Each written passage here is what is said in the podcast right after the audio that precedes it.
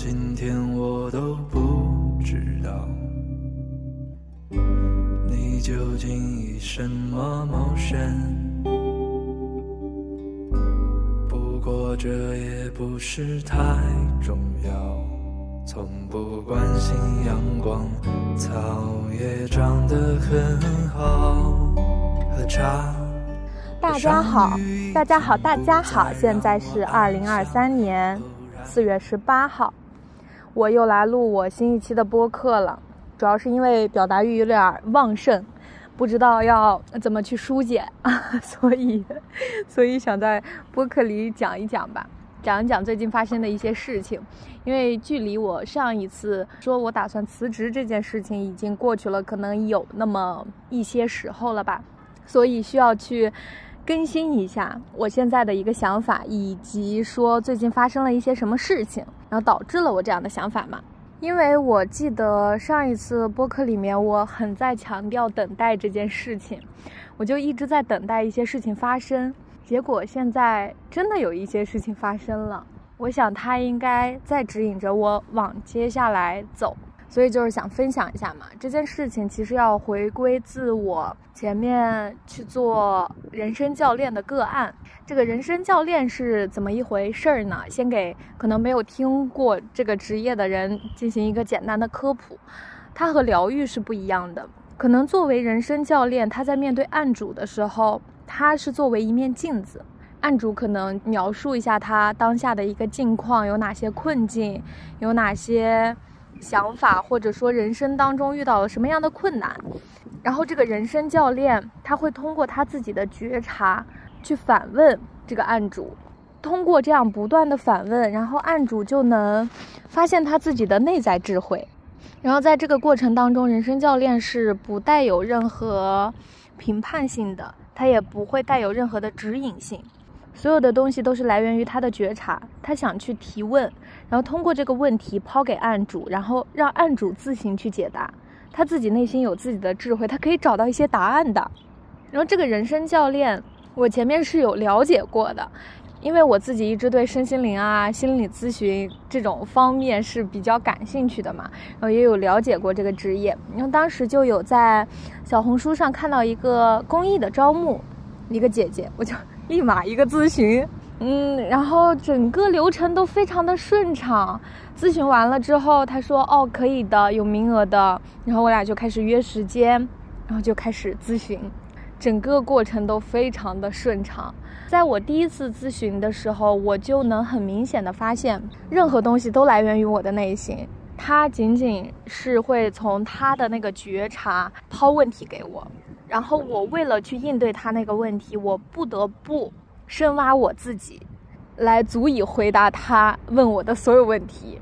在这个一问一答过程中，我就不断的摸清了一些自己的底层逻辑，以及前面我说的很多我自己的内在恐惧也好，我对我自己的不信任也好，所有的这些东西都是能被看到的，真的真的很神奇。第一次聊完之后。聊了很多，到了最后，他有一个，算是以我的恐惧作为结尾吧。我发现，嗯，我在对我自己究竟有没有价值这个上面是存在深深的恐惧的。因为如果我要辞职了的话，我相当于我会脱离掉整个大的公司，自己去所谓啊 所谓的实现自己的价值。那如果当我脱离了这样一个平台之后，我的标签是什么呢？我的定义是什么呢？之后可能有人会问我，哎，你是做什么工作的呢？我是怎样去回答他的呢？这其实是我自己一个内在恐惧。第一次是以这个结尾，然后第二次再去做那个引导的时候，因为那个小姐姐人也特别好嘛，我俩第一次聊完就非常的愉快。然后到了第二次，他就说可以帮我做一个类似于这个样子的测评，去发现一些我的天赋啊，我内在的一些东西吧，可以通过这样的表格呈现一下。然后也就是昨天，我俩又将近聊了一个半小时。嗯，测评测评是没怎么做，就我俩一直在聊，一直在聊，我又发现了很多问题。这一次距离我上一次做人生教练已经可能过去了有一个多星期左右，我发现我又有一些成长，在这个等待的过程中，我又有一些成长，因为在这个等待的过程中，我已经跟我领导提辞职了，然后现在就处于领导说可以考虑让我多做两个月这个样子，但是我自己一直在纠结嘛，然后是这样一个阶段。昨天就跟他汇报这些事情，他就通过不断的提问，我就发现了一条我自己的外在的成长路径吧。因为当时我在想辞职的时候，我也在想，说我究竟辞职要做一些什么。讲真，我是不知道的，因为我当下并不是那种目标很明确的辞职，说我现在就是要去做一些事情，去实现我的价值，并不是的。我当下是觉得，冥冥之中时候到了，以及现在在公司实在是体现不了我的价值了。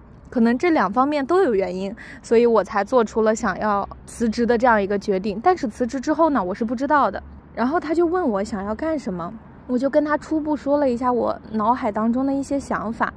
首先，我想真正的把我的播客做起来。这个做起来就是想要去定期的更新，然后去分享一些自己的感悟也好，一些从书中看到的东西也好。或者仅仅是定期的输出，强迫我自己输入也好，这是第一个。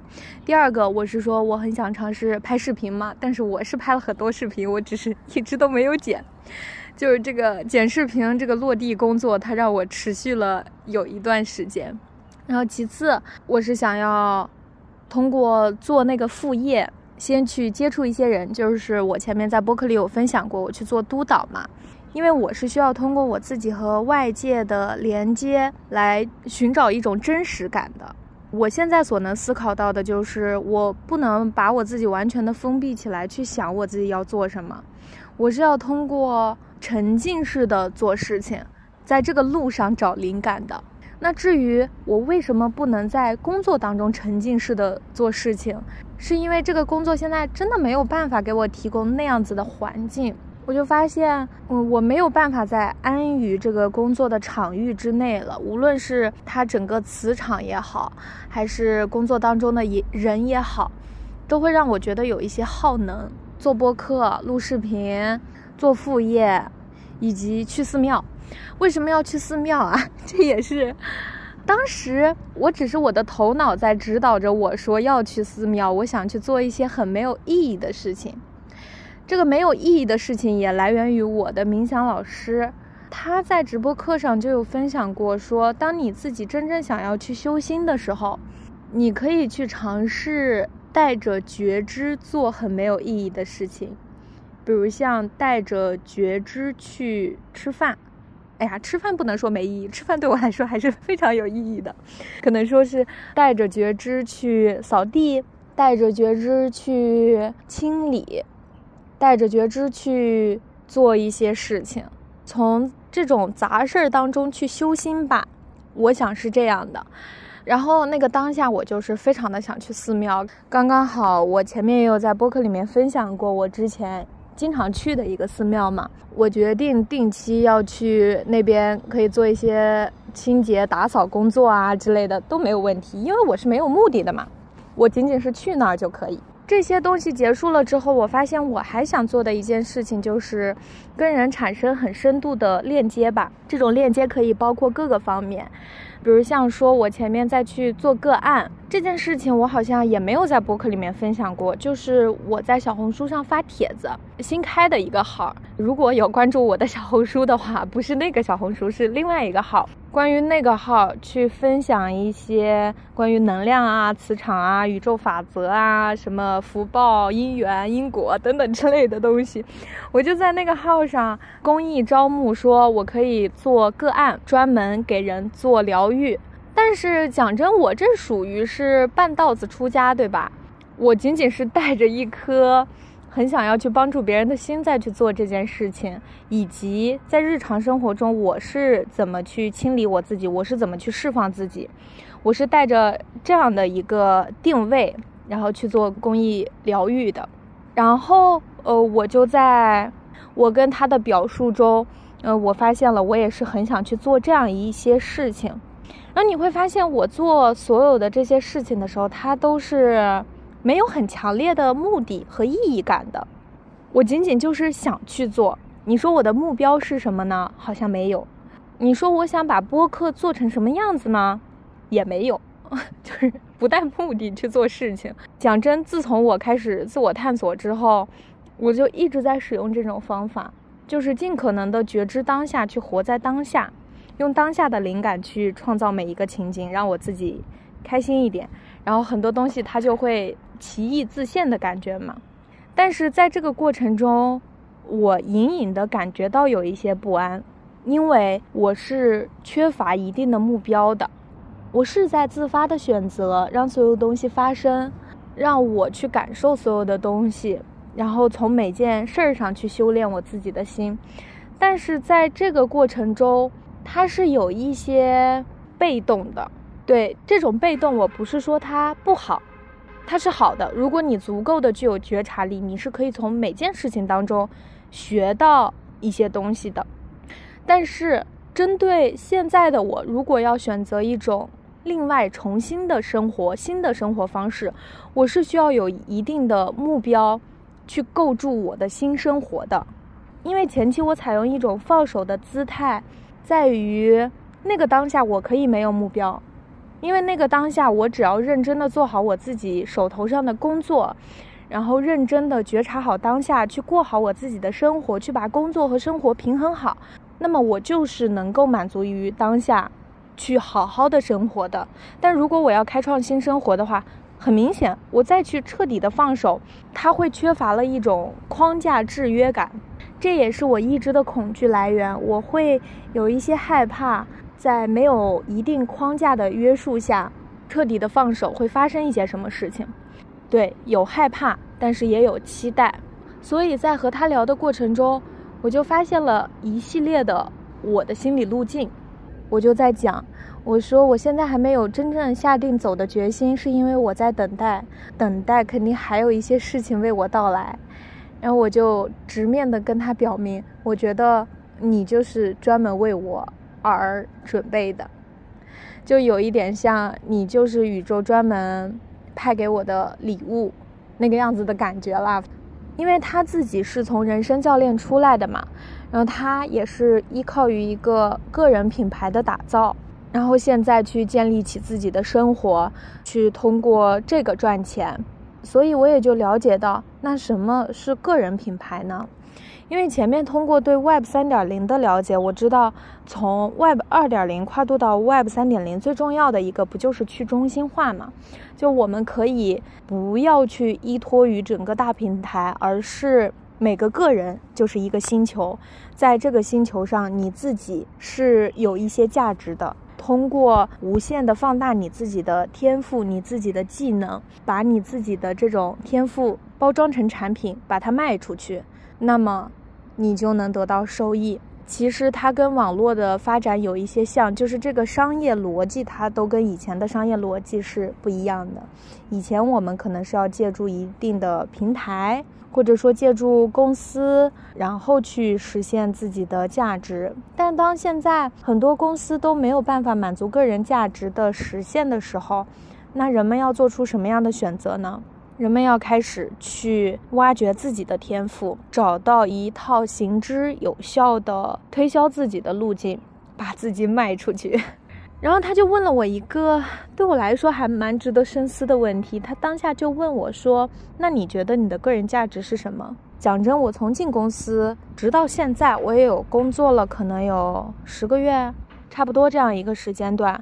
我自己从来都没有把我自己的价值绑定在公司上。可能人家问我的时候说：“你是做什么的呀？”我说：“我是做培训的呀。”就大致是这个样子。但是我不会以此来标榜我自己。因为我的态度，从我之前的播客应该也能很明显的发现，我并没有把工作当回事儿，我仅仅是在玩它，我仅仅是说把这个工作能在当下做好就好了。哎，你不要影响我的生活，生活当中我要自我探索的，就是那种态度嘛。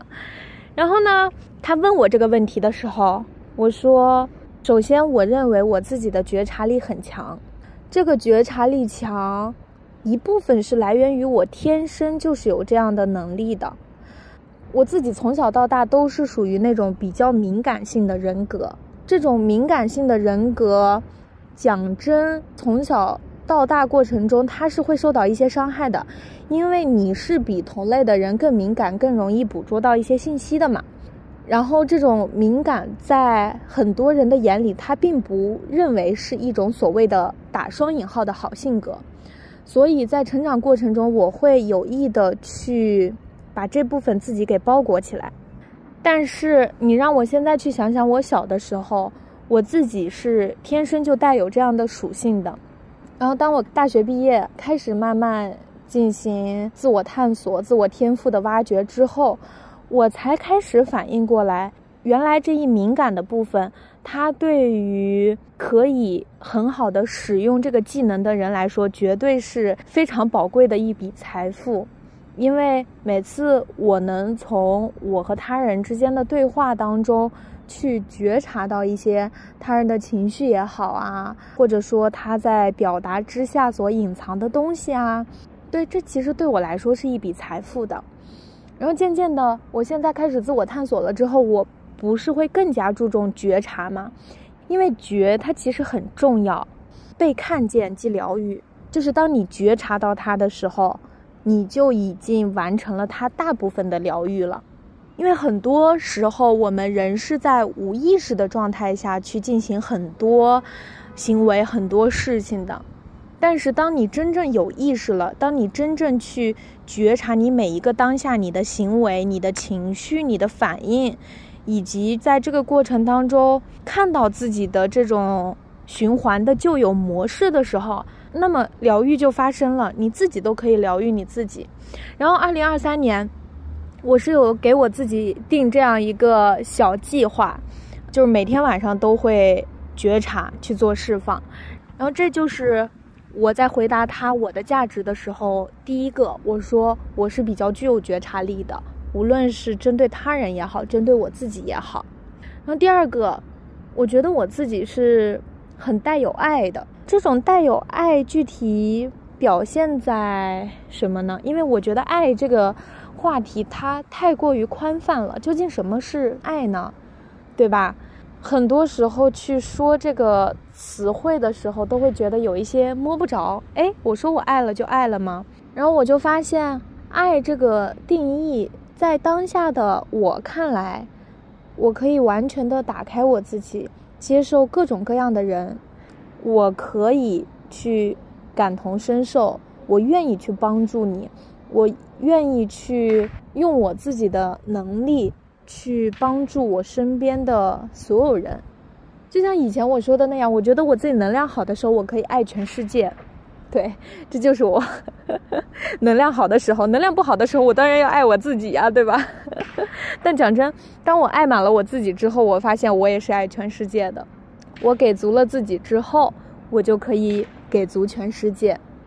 然后这是第二个点吧，可能带有爱的这两个点说完之后，我就没有再说了。但是我后来细细去回想这件事情，我发现我是善于去表达、善于去推销自己的。首先讲真，我这份工作也是偏向营销性质的嘛，嗯，多多少少我是会在营销上面。是还是有一些学习的吧，毕竟工作了十个月，我就算在玩游戏，我还是有一些学习的，对吧？其次呢，我是会觉得，当我的表达能够带给他人力量的时候，那个当下我是会很满足的。所以现在如果要给我自己贴标签的话，我会觉得在这三个方面，我是有足够的价值的。我为什么这次选择真正认真的去放手啊？然后让我自己去做一些所谓无意义的事情呢，是因为我会觉得现在的工作，大家所谓的有意义，其实是很虚假的有意义。你做的事情真的有意义吗？是不是在纸上雕花呢？就想一想啊，就会觉得有一些哦，就开始怀疑了。那怀疑的时候呢，当下的路径就是我要放手去做一些我认为有意义的事情。这个头脑中它也是有很多恐惧在的，但我现在既然选择了辞职，就说明我敢于这样去做了。如果把我的人生比作一场游戏的话，我敢于这样去做，我也期待所有挑战到来，我期待在每一个恐惧之下去打破那些恐惧，我期待在当下灵感来临的时候，我就去做我自己想做的事情，看看它会生发一些什么。所以目前这大致就是一个我的心路里程吧。至于我后边说的那一部分，建立人和人之间的深度链接，我现在没有找到很明确的途径，要怎样去建立这样的链接。但是我想，只要我这样想着，我可以去寻找，它就有这样的机会的，对吧？就像在上一期，我很坚定的等待。我很等待一些事情来到我的身边，它就果然真正的来到我的身边，还是觉得蛮奇妙的哎，真的很奇妙。觉察每一个当下，从当下着眼出发，然后我现在也能看到我自己是缺少目标感的。一旦当我建立了这样的目标感，我是会卯足了劲儿去做的，不会有任何的恐惧。我不断不断的问自己，我发现是的。因为工作的前期，我为什么一直在说我在顺应生命之流？我已经很讨厌那种给自己找一个目标，去设计很多的计划，然后不断不断的实现打卡，然后完成任务。因为在前期我在做这些规划的时候，我发现它的道是错的，可能我一直都没有走在我的道上，所以在。工作之后，我才开始慢慢学会放手，学会从当下去抓取灵感，去找到真正适合我的道。哎，我说着说着，我突然发现，那可能现在我真正的已经找到了我的道。那么，当我开始找到我的道的时候，我可能会生发出来不一样的东西。我可能要起航了，怎么说的这么打鸡血呀？好吧，好吧，这个就过了，这个就过了。践行吧，就是去做，去从当下做。然后我最近还一直在使用一个小方法，这个小方法是我自己总结出来的，就是很多时候啊，做事情的时候，你可以去考虑一下外应，因为很多时候你在尝试所有事情的时候，你并不知道它是不是适合你的道，对吧？就我在找我自己的这个道的时候，他可能也是经历了很多波折，然后我现在渐渐的发现，你可以去从做中去感受一下这个道究竟适不适合你。比如说，我比较喜欢去表达，那我就去录播客，然后录出来的播客，你去放给能听到的人听，然后去看他们的反应。如果他们呈现的反应是说，哦，是可以的，哦，我其实是能够从你的播客当中听到一些什么东西的，那这个外应就建立起来了。我讲的够明白吗？我怎么觉得我没有讲懂？嗯，再再来一个，嗯，就是当我开始去做疗愈的时候，嗯，我发现我只要给别人做过疗愈，别人就会去说你是适合这个的。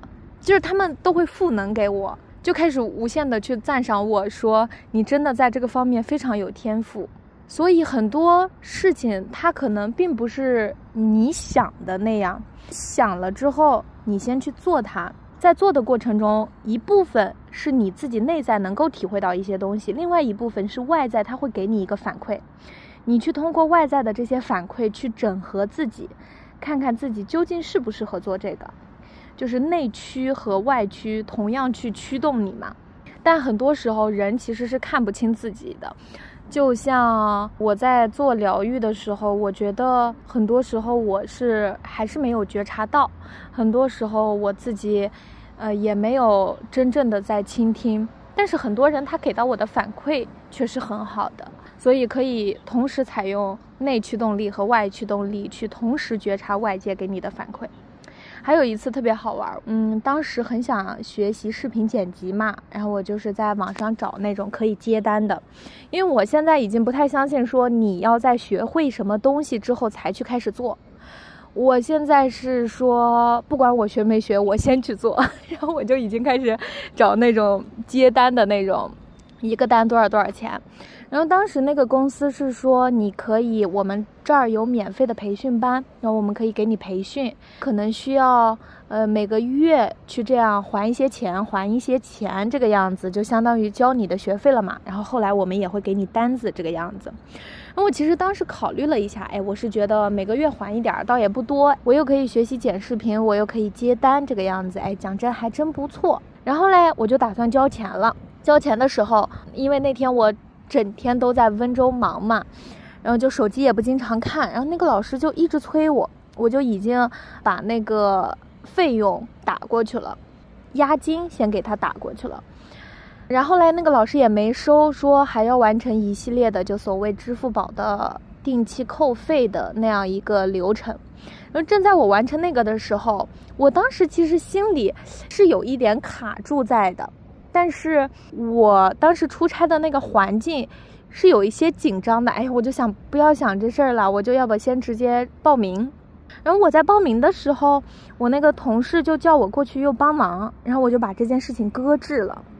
搁置了之后，再等到很久之后，我又看到那个老师给我发来了很多条消息，然后我就寻思，那我就报一下吧。然后结果那个老师又给我发来了语音，我就大致浏览了一下，哎，我觉得这件事儿也可行，要不就报一下。因为我当时的思考是说，我辞职了之后，反正我也闲，我可以固定的时间去做这个嘛。然后我在呃正打算要报名的时候，我手机又突然没电了。人生什么时候能够遇到完全宕机的这种程度？没有啊，我的手机从来都不会，它没电掉就自动关机，然后它就自动关机了。然后我就看了一下，我就立马觉察到了，我就突然觉得，哎，这件事情给我的外应不太对。这个外应就是所谓的外界的这种反馈给我的就不太对，就不太顺利。最后我是没有报名的。然后我就在通过这件事情之后就开始反思，很多时候你都可以觉察到，只要你足够的细微，很多时候你都可以觉察到这种人生当中有点拧巴，哎，不太对。可能是时间还没有到，可能是时机还没有成熟的时刻，那你就不要去走它。不管是人和人也好，人和事儿也好，它就都是讲究机缘的嘛。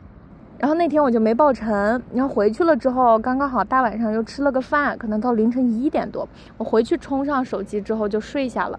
然后第二天也是没有报成功，我后来那一百元就退给我了。他们也不是什么骗子啊之类的，我是清楚的了解到的，仅仅是这个时机他还没有到吧，或者说我还，嗯，没有到走上这条路的时间，嗯，还没有结缘，所以我通过这些事情想说的就是，很多时候你想去做一件事儿，那你就去做，做了之后。你可以多加关注外界给你的反馈，哎，说不定他就能把你推上一条完全不一样的道路呢。嗯，多多去觉察一下吧，这是一个。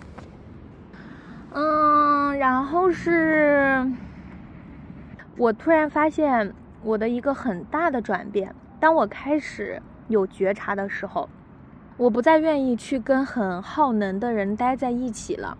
那两天我出去出差的时候。其实我每次都会有这样的感受，就是很多时候我在工作场上，那个磁场和我自己明显是不太相合的。所以当我以玩游戏的态度去玩的时候，啊，我可能是不太在意。但是，我越来越觉察到我自己在里面不舒服，然后这种不舒服甚至后来会在我的身体上是有一些。明显的反应的。上次我出去出差，差不多有两天的时间，嗯，相当于是早八晚十二，因为那两天是搞活动嘛，是比较忙。嗯，早八晚十二就是全程会跟一些同事待在一起吧。哎，就我平常这么高能量的一个人，我自己一个人和我自己独处的时候都乐得屁颠儿屁颠儿的，然后就。待到可能第一天还好，第一天没有出现什么状况，或者说是我被影响到了，我自己也没有很深刻的觉察。到了第二天的那个晚上，大概到傍晚，那天活动已经结束了，然后我的那个脑筋儿啊，就就开始直突突，就是真的是突突。因为我记得那天活动在下午到中午的时候，我就是已经有点感觉到不太舒适了，又想休息，又想彻底解脱一下，但是没有途径嘛。然后我就去外面找了一个露天的小座椅，然后我就坐在上面，我就做冥想。哦，冥想了一会儿，我稍微缓过来了一下，那种回归自己的感觉吧。然后我缓了一下，我下午参加完活动。整个活动结束之后，我的那个脑筋儿真的就是开始突突突突到很难受，哎，我都寻思我是不是感冒啦之类的。然后那天晚上我回到家，哎，我就完全没有了。我甚至坐上回家的高铁，那个感觉就没有了，就很奇怪。我当时那个身体都已经出现了某某种反应。让我是有一些窒息的，但是回到家之后，我可能疗愈我自我的办法就是现在是会学着做一些冥想啦。然后那天晚上我回到家做冥想的时候，就是好像很久都没有和自己遇见了，因为你回归本心的那种状态下，你是很安定、很舒服的，你会觉得自己的那个力量很强大，它不需要借助外界的力量。然后，当我马上回归自我的时候，那个力量是由内而外生发出来的。那个当下，我是很感动的。我发现我自己又把我自己疗愈好了，所以就觉得冥想这件事情啊，我用一个目前我还没有辞职，我可以说这样的话，我用一个专业营销人的这种角度来说，绝对是一个早入不亏的事情。真的，真的，每一个人，每一个人，求求了，求求了。去做冥想吧，做冥想。但每个人他的感觉也是不一样的。我不能说做了冥想就有什么用，因为毕竟讲真，我真正和冥想遇见也是就开始真正开始自我探索的时候吧。我现在都仅仅就是遇见罢了。我现在都没有说，呃，我已经，哎，冥想怎么怎么样啦之类的都没有。我仅仅是遇见了。你想，就在我大学的时候，大二做冥想，长达可能有一年的时间，我都没有，我都没有遇见。